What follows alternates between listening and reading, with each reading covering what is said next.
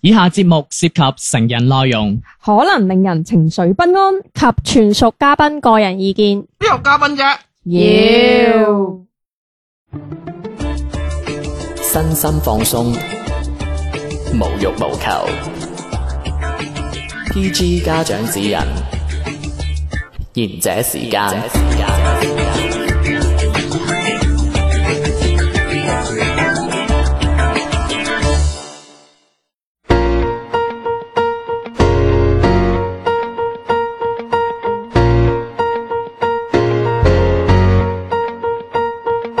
係歡迎大家收聽賢者時間嘅，繼續有我小明。係我肥迪，細佬地地天天，係咁啱啱過去咗呢個四月二十三號係世界讀書日嘅，係咪？係好咯似，係啱啱我哋係迪迪幫我 check 過嘅。咁有陣時候我 哋誒、呃即係去到讀書日啦，咁唔知大家有冇去一啲書店入去睇下書啊？有時候我哋入到書店啦，睇到好多唔同種類嘅書啦，其實都幾難落到手選擇，因為唔知道邊一本嗯書好睇，邊、一本書係適合自己睇嘅。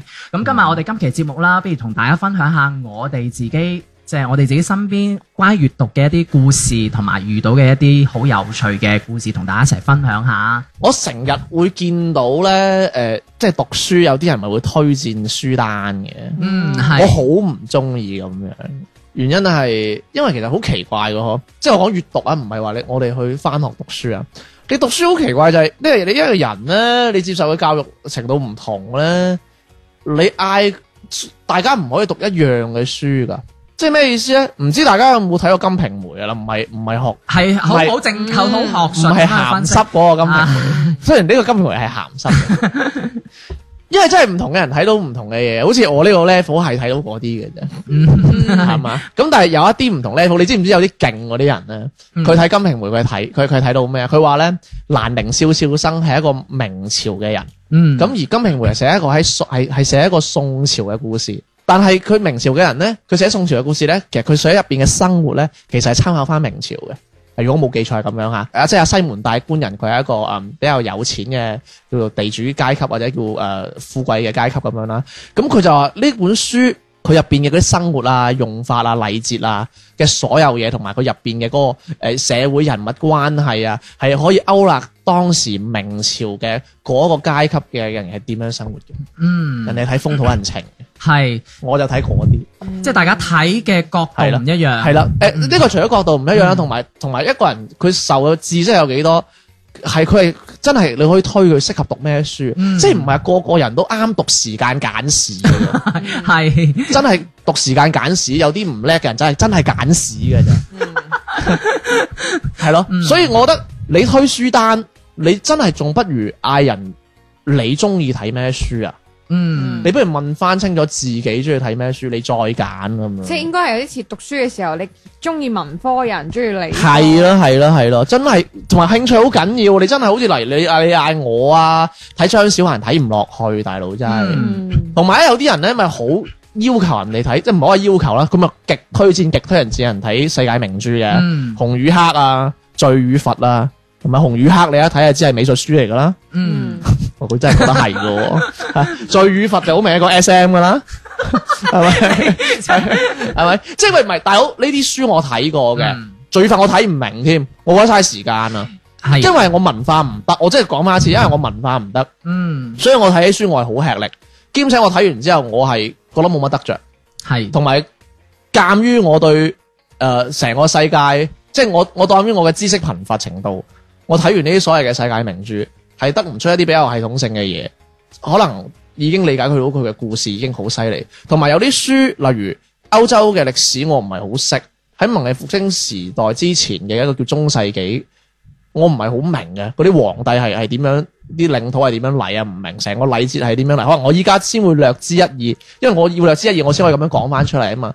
你唔知道，咁你就去睇啲中世紀嘅故事，你係唔明點解㗎？你唔明點解當時所有莎士比亞嘅戲係醜化咗猶太人嘅，因為佢哋唔中意猶太人，所以猶太人都係孤寒嘅。到而家都係放高利貸咁梗唔係啦， 都佢係精明啲啫，即係即係你有你你唔知點解噶嘛，嗯所以你睇呢啲你你你會好頻繁。雖然係啊你知啊，你嗰陣係睇緊世界名著啊，嗯你睇完哇好開心，我花呃咗十個鐘，我花咗誒二十日睇咗，哇我睇咁睇咗就得啦，咁你唔明，冇所以唔好咯。啊嗯係咁咯即係，呃所以我覺得嗰啲書單係好衰啊！哦，即係我覺得你唔你唔係人哋唔係需要你推薦讀咩書，而好多人都覺得哇，阿小明又推薦我讀呢一本喎，咁我讀咗啦，我嗯讀咗就好。唉，真係我覺得嘥人時間咯，我覺得。係咁，但係即係天天就覺得誒，嗯即係推人推薦人書單呢個就誒唔係咁係因為即係啊我對你嚟講唔係咁係適啊合因為我以前係去豆瓣睇人。係睇睇評分咁嗯樣，係我覺得冇乜用，真係冇乜用。我又舉個例子，即係誒，例如純潔哥啊，係純潔哥嗰陣介紹咗我睇一本書，嗯我我即係我唔係話推薦啦，其實係一本小説嚟嘅咋，唔係話啲真係啲好世界名著啊點樣。佢成個故事就係講一個包租公有偷窺癖嘅。一係聽啊好正啦，你都知我有啲心理變態，係一個好簡單嘅故事嚟嘅，係講一個有偷窺癖嘅包租公嘅一個故事。嗯但係你睇完你成出，你成個嘢你係有嘢諗嘅，咁我覺得呢啲就叫有得着咯，嗯係啊，因為局限於我嘅文化咯。咁大家話哦咁我點先可以睇到世界名著啊？咁啊係㗎啦，你你啊真係要去再讀多啲書㗎啦，真係。你首先你要啊話要了解晒成個同埋歐洲史啊，或者點樣咯，係咯。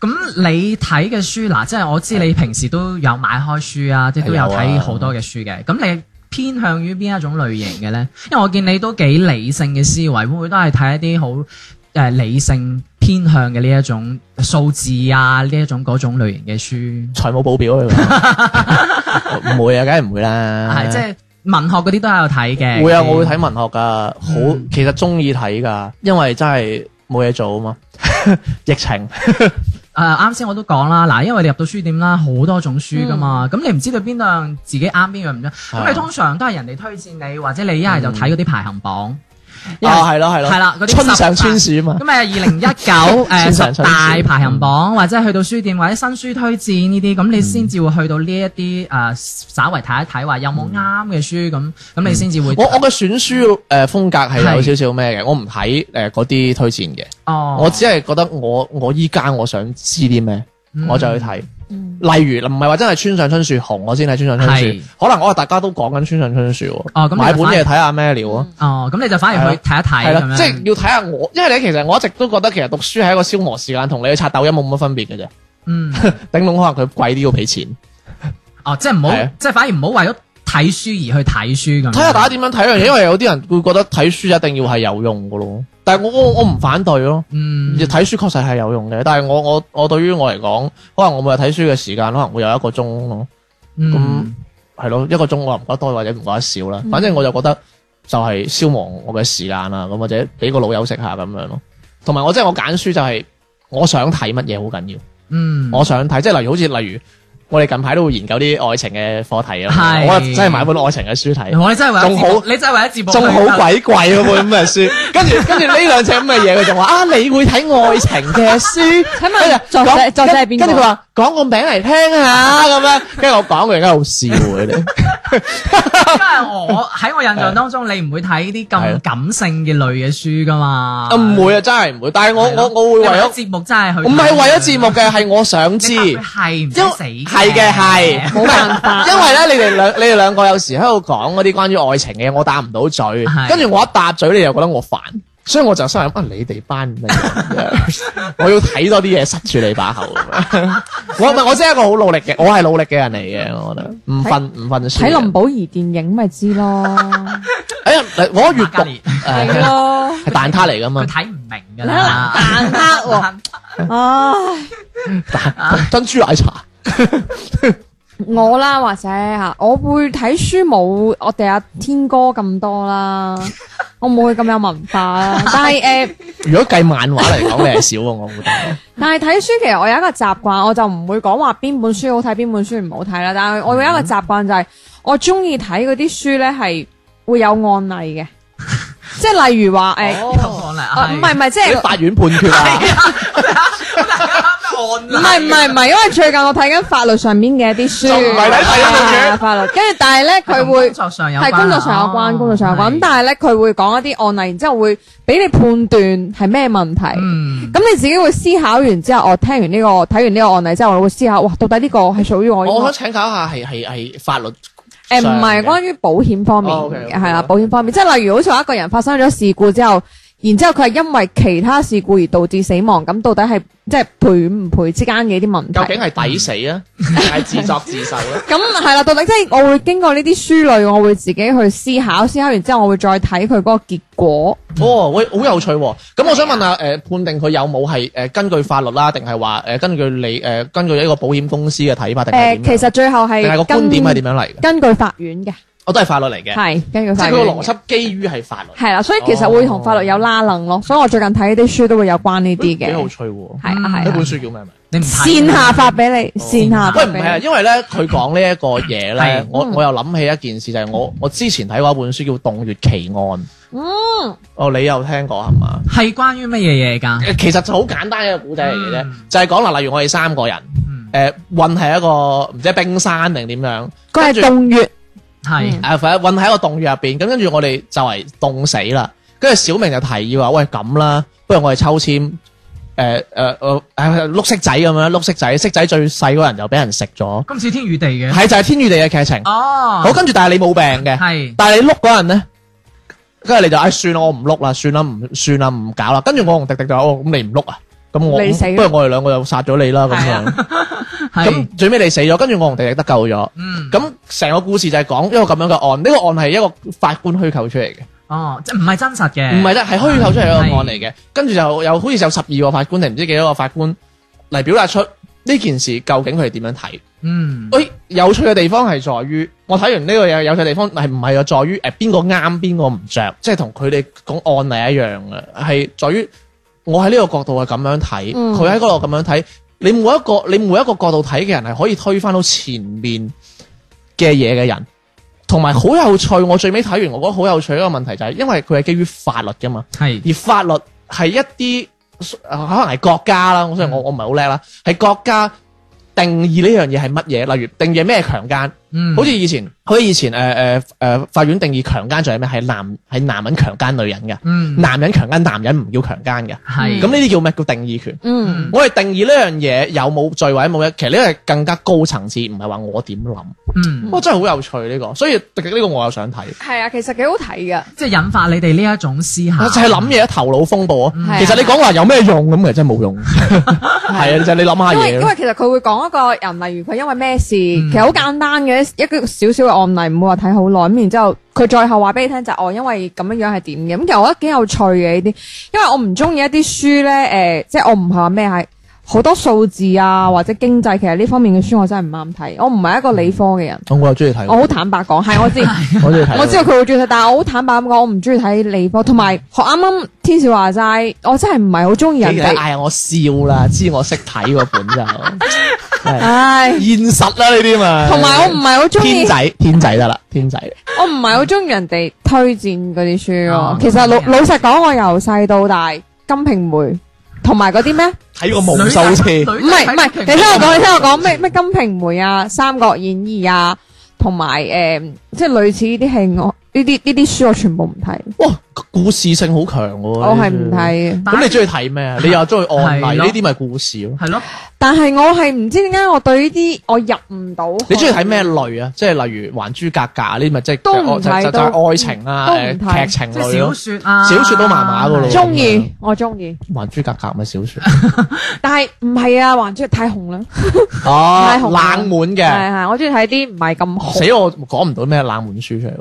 我知誒咩咩北上一 Q 八四，係啊，你唔好理睇過呢個王子寫啦。誒，同埋你話啱啱佢話齋買書嘅習慣，你會去買咩書啊嘛？其實我會誒買開嗰個作者啲書，我會有嗰個傾向 Okay 係再買佢嗰啲書。嗯，係我例會如咧有對有冇啊？東野咯，哦東係野東野圭吾咯，嗯啲書我我會睇開第一本就會買第二本，我而家買緊第當三然本。啦，東野我哋成日都有個話題都成日講嘅嗯解憂解憂雜貨鋪 係啦，係啦，我哋成日都喺度討論解憂雜貨鋪到底值唔值得買。我而家睇緊假面啊，山莊。啊，得啦，其實好多人就係對佢嘅咩白夜行啊嗯，咩嫌疑人啊，嗯其實啲人就係推，其實我覺得佢其實其他嗰幾本都好好睇。嗯哦反而係咩真係佢出嗰啲即係好紅嗰啲咧，啲人死咁話好好睇啊！你有冇睇《白夜行》咁樣？跟住我同啲人講，我冇睇，我係睇嗰啲唔紅嗰啲。嗱，白夜行咧，我我唔係話劇透啊，白夜行好睇嘅原因咧系你原唔 因知係乜嘢嘢咧？咁我哋一首歌之後，轉頭繼續翻嚟唔嗯現者俾先你啦啲啊花谁用過學識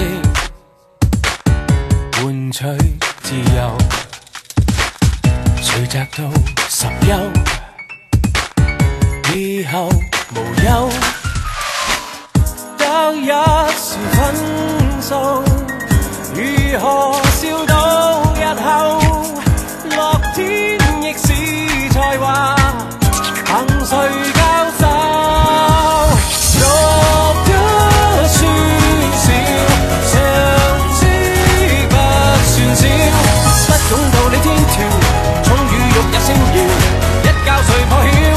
幸福並未廢掉，我得輸雖少，無招比有招。假使滿腹經綸，不過為了招搖，寂寞又用什麼再炫耀？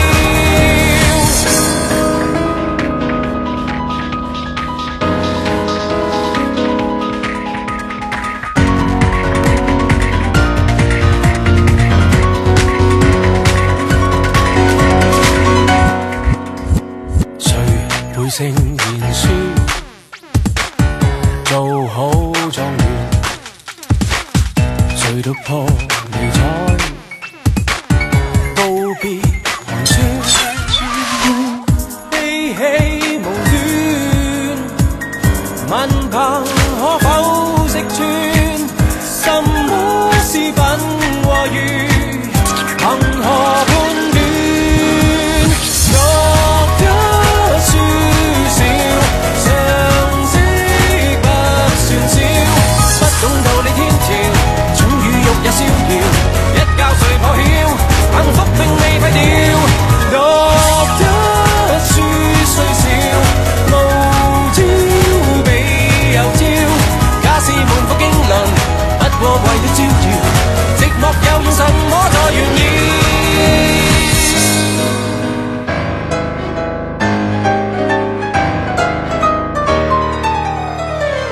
覺得輸很少，無心得發表，不懂地理天文，天與地更逍遙，一覺誰破曉，幸福並未廢掉。讀書需多少，才不必折腰，不懂直攬天橋，不覺踏過低潮，段段大道禍福未能料。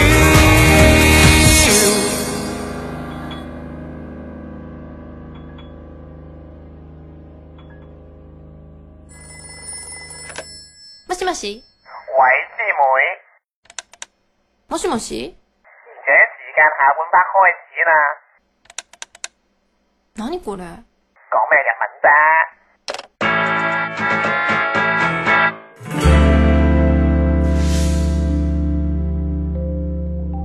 係咁啱先講到诶，白夜行啊。系白夜行，東野圭吾係嘛？唔係我話拜夜行嘅，嗯即係係點樣啊咩嚟解憂啊？拜夜行呢啲咧，其實個大家對佢嘅期望值太高嗯啦，因為吹得太犀利啦。 因為都係當紅嘅書啊嘛。同埋其實好多人係冇睇，然之後就一講東野就白夜行咯。咁但係跟住你問佢講咩？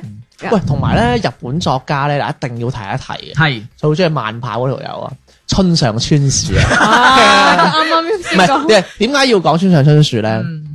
哇，真係我我唔知㗎，我係近排睇翻王家衛嘅電影，嗯我先知道，唔先留意到係留意，即係其實村上春春樹係嗰個一 Q 八四。係開始即係進入我嘅視野啊！嗯喂，原來佢開之前已經好紅噶咯喎，人哋係紅到係會影響大導演王家衛嘅拍戲。 係傳聞嗱，我聽㗎咋，我我因為王家衛我睇唔明啊係擺啲內幕過 嚟乜聽下。係佢話《花樣年華》同埋《二零四六》啊翻拍嘅好多叫做劇情，你唔知點樣係參照翻當時村上春樹寫嘅一本小説嘅嗰個感覺，佢嘅感覺。嗯佢話佢話有一場戲係講誒呃男女主角喺一個好濕立立嘅地方嗰度誒進行緊為愛鼓掌，嗯嗯跟住佢話嗰個咁樣嘅情調同氣氛就係致呃敬翻誒村上春樹嘅嗰本小説。哇！咁你覺得跟住跟住我突然間覺得吓，王家衛都睇書嘅喎，原來啊諗唔到喎，真係唔係即係王家衛都睇佢啊，但系我真系对王家卫啲戏唔系好，我唔识欣赏。喂，王家衛正過㗎正，我睇得明嗰陣《旺角卡門》咯，做咩做乜嘢？你你句旺角卡門好柴啊唔係旺角卡門你成日都掛喺嘴邊，旺角卡門好正嘅。係正啊，唔系佢系咪拍过张柏芝拍过佢一部戏都好出名啊？係咁有咩？咁有冇睇到村上春樹嗰啲書啊？少誒，你推薦嘅哦，唔係喎，嗰個唔係你推薦嘅，sorry，我我都冇睇。嗯因為冇乜時間，確實唔好意思，真係冇睇。因為你知啦，我我就有都係功利啊，我讀書。係 我功利，因為我我真係想知道啲嘢，我先睇嘅。咁、嗯其實王家衞我係真係睇唔明，所以都冇點留意佢。嗯但係我我都睇就唔明佢聽我聽其他關於嗰啲電影啊嗰啲咩，誒我先睇到，哦原來咁勁嘅喎，即係人哋行到行咁早嘅。係係嘛？但係東野圭吾咧，我係有睇嘅。誒、解愁我係睇咗，跟住我覺得好難嘅。誒，你即係唔係覺得太自愈？誒唔唔唔係唔系，誒唔係好難，雖然我我我佢詆毀咗佢唔佢，中意睇嗰类。就係太治愈啦。係啊啦你。講得好啱，我同我講我太治愈啦。跟住我係睇咗你俾我聽睇嗰個短片嘅，讀笑小說係啦嗰嗰三部曲嘅，係啦睇咗，但係又唔啱都係咁都係咁佢唔啱讀東野呢啲嘅。都係咁，係冇錯，佢講得好啱， 就唔係好入我法眼嘅，嗯唔係話佢唔好，係我問 題啫。唔係因為東野咧，其實係嗰個 X File 啊 X 嫌疑人啊 X 嫌疑人嗰個係佢係嗰個代表作嚟嘅。我嗯哦睇因為咗之後電影嗰個因為之後東野咧，佢係出得太多啦，佢好似每年都出幾本㗎，咁所以變咗咧，有啲人咧就傳聞話佢嘅水準啊，有跌啲咗，有啲唔平均啊，有啲即係有起伏嗯時就好高，有時就反而就啊誒，稍微就誒麻麻地咁樣，因葉為佢人有冇睇 啊？因為佢出得太頻啦。寫啊咁樣，其實我覺得嫌疑人又係同白夜行一樣，俾人吹得太緊要。哦，但係因為呢個係都係佢嘅代表作之一係咯，所以就但係嫌疑人，我睇完之後，我會有一個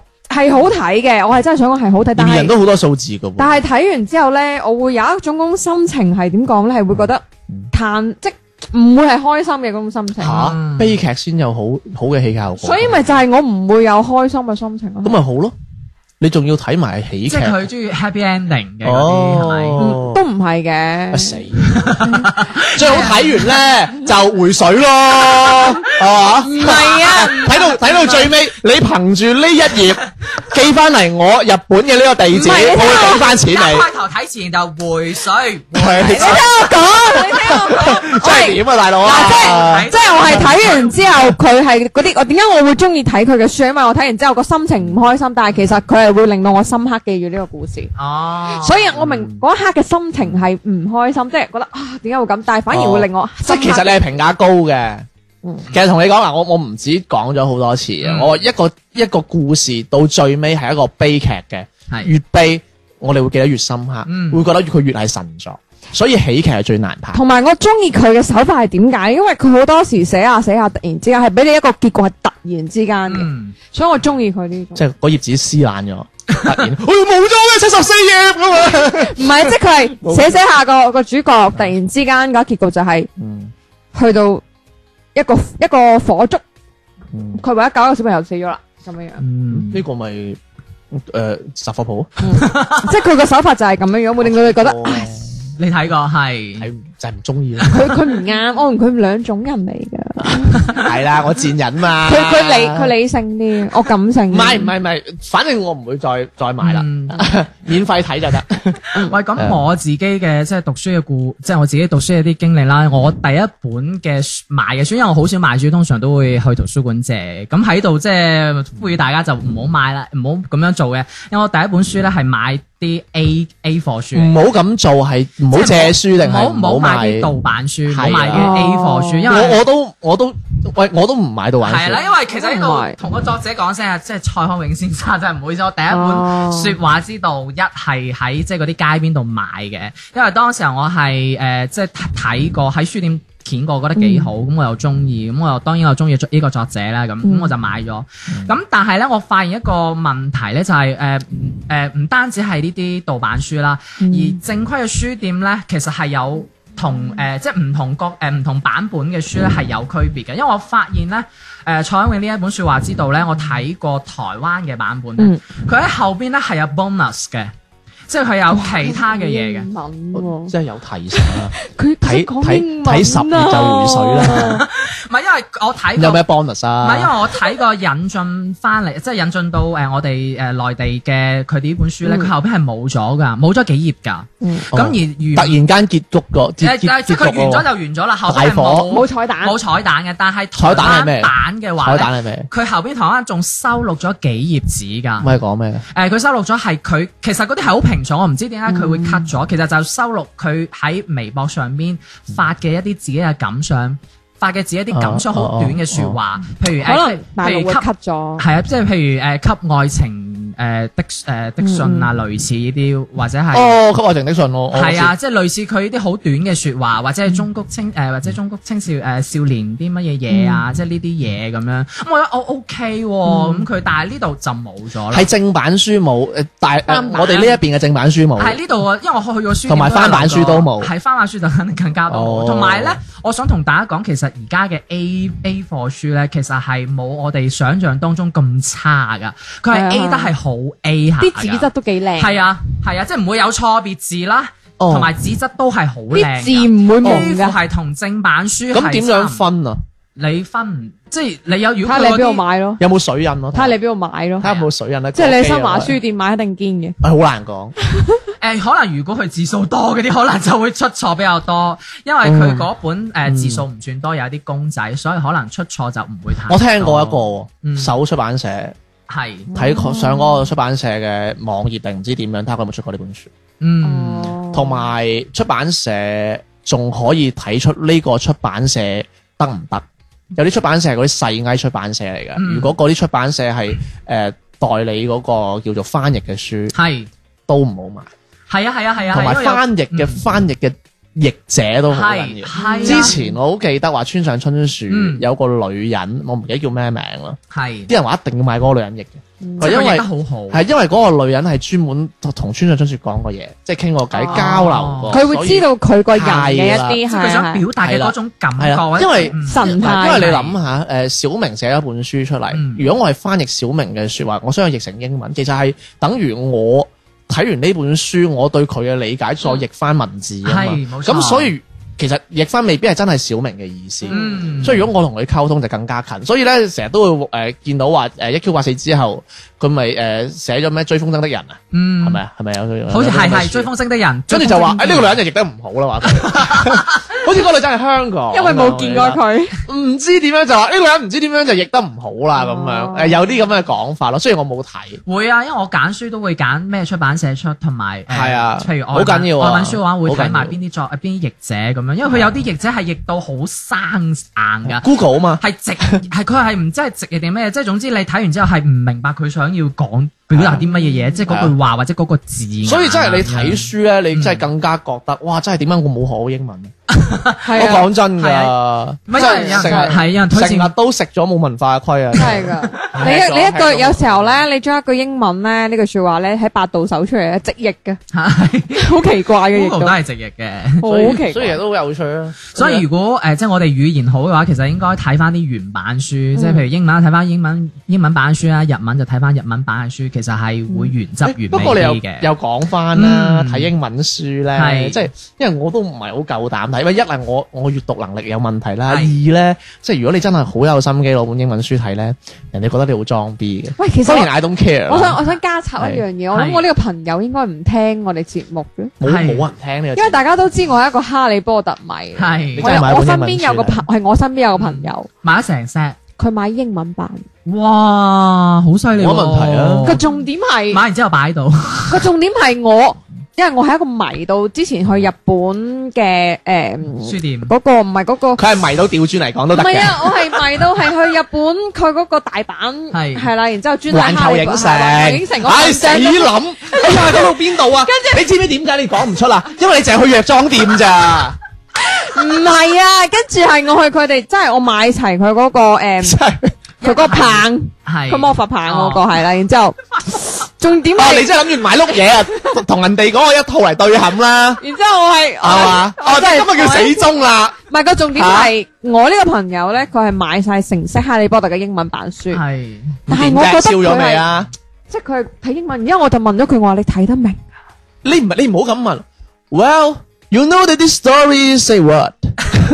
跟住佢就 Well, 因 what 為 is this? Oh, however, what that？老實講，我 Come 睇 on, 我 let's 睇 go 哈利波 特，我真係會真係睇翻中文，我英文唔係咁好文化。 唔係咁樣，唔好逼 自己。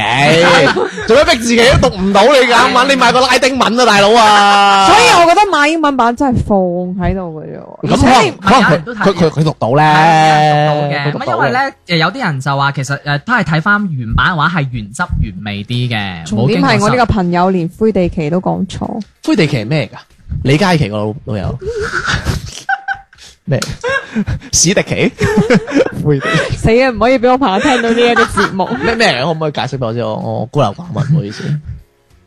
哦，啲時間管理嗰啲學術，啊哎唔係係係入 邊係哈利波特入邊嘅一個魔一個，誒你睇先會知㗎，你唔睇點會知啫？嚇死我！以為啲咩時事件跟甩咗啊啊嗰個嗰個球！啊，哦，我有睇，我佢有個第睇，一集運動場嗰個，我我有睇我灰有睇地奇咪就係嗰只飛得好快。我有睇，我睇，等於。誒美式足球嘅個規則係跟住騎住啲掃把爭嗰個波噶嘛係佢， 係佢重點係嗰個波嘅啫，你唔使講我哦係。 ，sorry，唔 好意思，啊但我我標榜我睇過啊嘛， 你意思即係佢講我都講。我哋嘅重點係輸哦係，啊，你先佢都講錯。贏啊！咪或者佢嗰個講錯，其他唔講啱。我哋要講 win，唔係佢都，如果佢睇得明都睇誒 OK 嘅，但係你同會埋你會暈㗎喂嗱，喎。同埋嗱，頭有有講一講啊，係你哋會唔會喺地鐵睇書啊？唔唔得啊會暈啊哎但我試過喺公交睇書，因為真係我真係好想追落去啊！但係會暈喎我企喺度會啊！但係因為係手機睇啊實在太嘛吸引啦，實在太定 Kindle、受誒 Kindle，啊唔係唔係知點讀紙質啊？書嚟㗎。哦哦，係紙質書嚟，嗰本日文書我以前讀大學嗰陣時啊，我係借喺得你讀大學咩？？而家要話俾人 聽，喺圖書館、大學圖書館借係幾誒幾本，跟住我借咁你你你日日係讀過 嘅都，我之前喺碩士室嗰度。我係追到石屎室唔係我係雕，你度係讀雕雕雕 刻㗎，唔係我咁鬥木啊讀咁所以吸引到我係唔想放低。邊本啊？本？誒，美少女戰士之星之。誒 我講唔暖出哎胸啊，暖胸啊，咁激好難㗎呢本嘢，佢拍過拍你過知唔知？日劇啊㗎？你知唔知我買呢本書 有上下集？最後我知唔知我上集借咗俾人，然之後嗰個人冇還翻俾我。係大家到到最後係呢件事，我係以後我發誓都唔係會再寫係，大家留意翻啦。我哋啱啱想講書人咧，迪迪係話我係唔會講個書名噶，我係唔會打書俾人聽我噶。我冇講係小明講係啊啊嘛，我哋係耶係因為我有有睇係啊過，，唔係因為呢本書真係好吸引，係吸引到我連想連飯啊去廁所我都唔想掉低呢本書。你知唔知我係睇晒佢㗎睇書追到睇埋佢嘅電影，唔係，我同你講，因為我睇講乜嘢㗎完書之後我睇本完書書之後，我再睇電影啊。咁你又話你有睇過？我耶嘅原因係因為我遊戲都玩過，吓真係㗎，係出咗遊我戲我，唔知佢出咗冇遊可戲啊能。係啊，出咗呢個係遊悲戲。慘遊戲嚟㗎，你你都講悲慘過遊戲，佢呢個係係悲慘但係玩遊戲係悲慘嘅哇遊戲。但係我想講嘅就係呢，我睇完書啊，我自己有想像啊，我再睇電影呢，我覺得冇你想誒冇你睇小説嘅時候個情景好係咪？嗱我覺得嗰個嗰個毀咗我嘅想像係啊。嗱呢個 tap 就我我一陣間其實我一陣間先想入嘅。係睇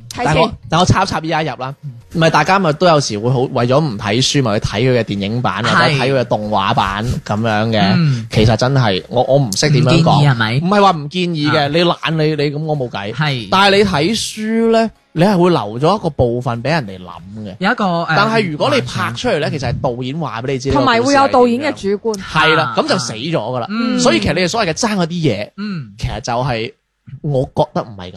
因為我佢哋你佢俾我嗰個幻想冇。因為其實啱啱小明講呢本《暖空》咧，我當然係追到點咧，係買咗佢上下集噶啊嘛。嗯然之後我上集借咗俾人之後咧，嗰、個人冇還翻俾我，從此之後我就發誓我唔會再借書俾人，因為呢個係我習慣。啊買多本咪得 咯。誒唔係啊，即係即係我真係咁冇咗個以後啊咁冇咗個朋友幾唔抵咧？啊唔係，當然呢個仲係朋友，咁就唔算交還唔還俾你，唔見咗啊咁嘛。鬼衰係啊！啊，真跟住重點係當時咧，因為係有個 有八婆嘅有個 A V，因為當時。係有個 A V，電影啊，電影係 A.V. 嗰個女星拍翻噶嘛哦係啊係啊，但係其我我實，睇過喎，但係我想講，其實喺小說入邊，我自己睇書嘅話，我嘅即係因為大家都知睇想書像有啊想像，嗯我會覺得哇嗰個完全係同我想像入唔一嗯邊樣小說版係唔同嘅。暖空嗰一期嘅話，其實係好多壞男生俾女仔中意嘅，都係怎麼啦？當名師係啊，因為就係壞男生 咯。啊，輸亦不乖啊，吓？哦，金宇彬先喂，壞。咁好啊，誒，即係最尾我都想問下，啊嚇最尾㗎啦，唔係啊，我都開多集講㗎 啦即。係即係到最誒到最尾，即係我都想問下，即係哦係你哋會唔會對於誒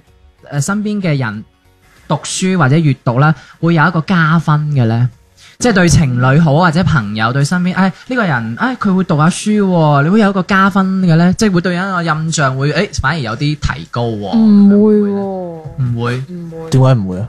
唔會好過少都會好過睇李佳 琦啊！即係誒、呃即係迪迪，你係咪嗯想跪榴蓮啫？唔係咁講事實 啫。即係你哋其實我覺得睇每樣嘢有每樣嘢嘅好咯，嗯，只不過就係喺你確定？係點到即止咯。唔點解比武 啊？係唔係，即係嗰種意思就係冇眼。嗱，你你睇李佳琦冇錯，可能會覺得消費啊，我會點？但係其實可能喺換一個換一個角度思考，就係佢可能會令到你學識一啲嗱，有啲女仔會學識喺佢身上品牌啊、化妝品啊或者補習。睇 catalog 咪得咯。咁每個人習慣唔同啊嘛。但係因為成日閱讀呢樣嘢都幾書香意識㗎嘛，係係咁但係所以都嗯。但我覺得每個人都會有睇書嘅習慣吧。嗯，系啊，唔係咩？天天天天系会诶有加分嘅其印實象，其實唔會特別多，係系咯，就係你睇書，我即即系唔会觉得话诶呢个人诶几有書卷氣喎，唔會。裝出嚟嘅唔會唔會唔啫。啊會唔會 O K，通常有書卷氣嗰啲喺星巴克讀嘅，唔係唔係喺屋企冇得成。啊！而家中招啦。我我啲翹埋只腳讀 嘅，好猥瑣嘅。唔係，始終我嗯我始終都係好好覺得，其實讀書只係一個，我覺得真係上升唔到，真係話學習啊、陶係啊係啊冶性情，我覺得係太過啦。唔會令到你有咩加分。我只係覺得佢只係一個消磨時間嘅。咁至於你學唔學到嘢，我覺得其實誒。呃睇下你點樣諗呢樣嘢，嗯好緊要，即係大家睇嘢都唔同，我就用翻金瓶梅嗰個例子就得㗎啦。系係啊，我啲鹹濕佬就係睇埋啲鹹濕 嘢嘅，睇到嘅就係鹹濕嘢，嗯係咁樣。好咁咁啊你咧？你咧？你咧會唔會加分？啊我會加分啦，因為覺得啊係呢個人幾有文化氣息。嗱，我覺有得小書卷明其實氣小明佢係啲文藝青年嚟但嘅係，佢咁容易俾表面嘅嘢呃到咩嘅。佢哦咧？其實我覺得佢係堅中意讀書多過我，因為其實讀書對於我嚟講真係淨係消磨時間，即係同睇電視係冇分別嘅。哦而，佢係真係定時定候，佢仲可以攞一橛時間出嚟去圖書館借書喎。係啊係，我覺得圖書館借書當時我話兜口兜面講咗句，我話哇，我話來回成個鐘喎，我睇完書啦嗰日，我話重點係你仲要攞翻本書去還。唔係啊係因為我冇錢 買先，所以我焗住去圖書館。哎其實我仲有好多嘢要講㗎， 我仲想講話，誒、哎大家有冇睇過啲睇完啲書，即係睇咗一半或者睇咗三分就覺得，哇，真係唔掂喎，但我又買咗喎，咁嗰啲即係咁講啊，哦哇，我大把啊，唔係我講翻佢文藝青年啦，嗯同埋佢真係好願意。花啲時間係去圖書館，其實因為我覺得去圖書館借書呢個行為已經好文藝啊喂，啦。佢係咪夏天都係咁去先？係啊，會。啊，我會啊。只要我中意，我睇啱有人推，即係我睇誒名人推薦或者咩推薦，啊呢個我都會行為係咪好借文藝啊？大汗淋漓咁， 嗱，就係會啊呢，就係小明嘅呢個行為就話俾我知，睇得多書係唔會成功 嘅，只會好似佢咁窮嘅啫。唔係，即係 誒，對於我嚟講，即係啊係睇得多書啊，我始終都覺得誒，即係嗰個文化氣息啊，或者咩，即係嗰種氣質散發出嚟係有啲唔同。點啊即係我自己點睇啊咁樣你話點睇睇係㗎，因為你睇得多書咧，你去八仔咧，你都要同阿葉唔 係講道理啊，講道理。喂，我第一次唔識受，你有冇睇過本書教人數碼㗎？唔使咁嘅。係係咁啊，唔係，因為好多時候咧，我哋即係出到嚟做嘢之後咧，好少會有時間。係少時間啊騰到出嚟會主要係誒誒有時間去睇書啦。咁啊咧，如果即係自己擠到時間出嚟睇書，或者靜落心去睇書嘅話，其實我覺得係一件好寶貴同埋一誒件如好果知時間嚟 講咧，你要揾咗個人請教一下喎。冇嘢啦， 羅生，係啊都係一件好開心嘅事嘅。打斷你唔好意思係。咁啊！如果但係各位聽眾有推薦嘅書，或者有你自己都有啲誒、呃故事收埋喺心底得㗎啦。讀書嘅心得嘅話，都可以關注我哋公眾微信號「賢者時間粵語節目」，喺後台發信息俾我哋啊！咁我哋會第一時間都睇到你嘅信息嘅。咁亦都係記得關注我哋最新嘅動向咯喎。咁我哋今日嘅時間又到呢度啦，我哋咪下住次，我哋有冇介紹點解呢一期冇小雨？啊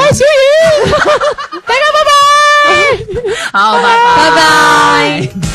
師長很關心的說，不溫書怎會做人？爸爸很緊張的說，不准穿短褲熱裙。媽媽天天訓導，说少女要留心，男孩如凝望你入神，猛烈让他接近。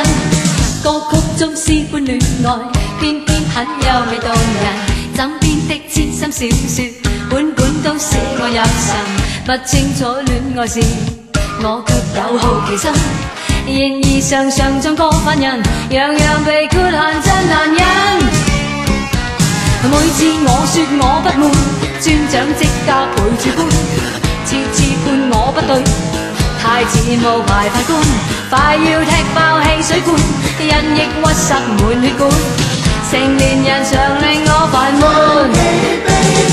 苦悶心極悶，到處有太多審判，反叛想換換，但被限制怎去換？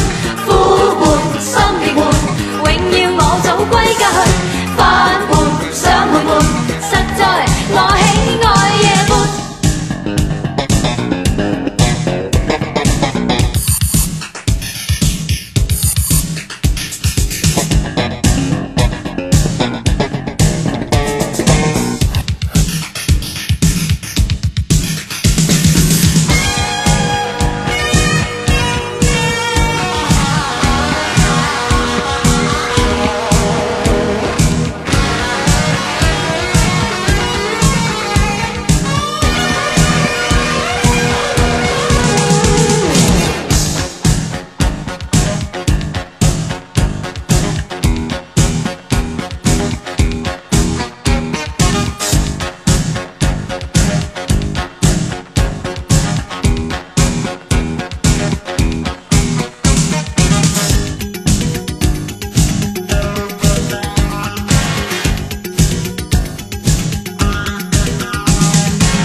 親戚都誇張的説，沙灘中充滿壞人，爸媽都關心的説，應專心歌裏練琴，不清楚戀愛事，我卻有好奇心。然而常常中過分人，樣樣被寬限真難忍。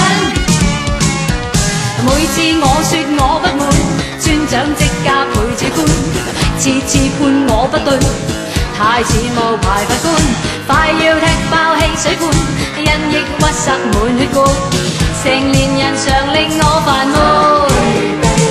悶。